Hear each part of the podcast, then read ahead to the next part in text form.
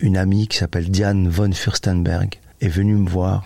Elle m'a présenté Seth Meyers parce que le premier talk show que j'ai fait, c'est pas Jimmy Fallon, c'est Seth Meyers, qui est un immense animateur aussi. Et il m'a invité parce qu'il a vu mon show. Et du fait que j'ai fait Seth Meyers, ça a ouvert les portes de tous les autres talk shows. Parce que tu sais comment c'est, même en France, c'est la Sûr. même chose. Tu passes dans le Parisien, tu passes partout derrière. Voilà. Mais attention, le fait de passer chez Jimmy Fallon était une big news pour moi, mais pas plus, pas moins que quand je suis arrivé en France et qu'on m'a dit tu vas aller chez Michel Drucker. Bien sûr.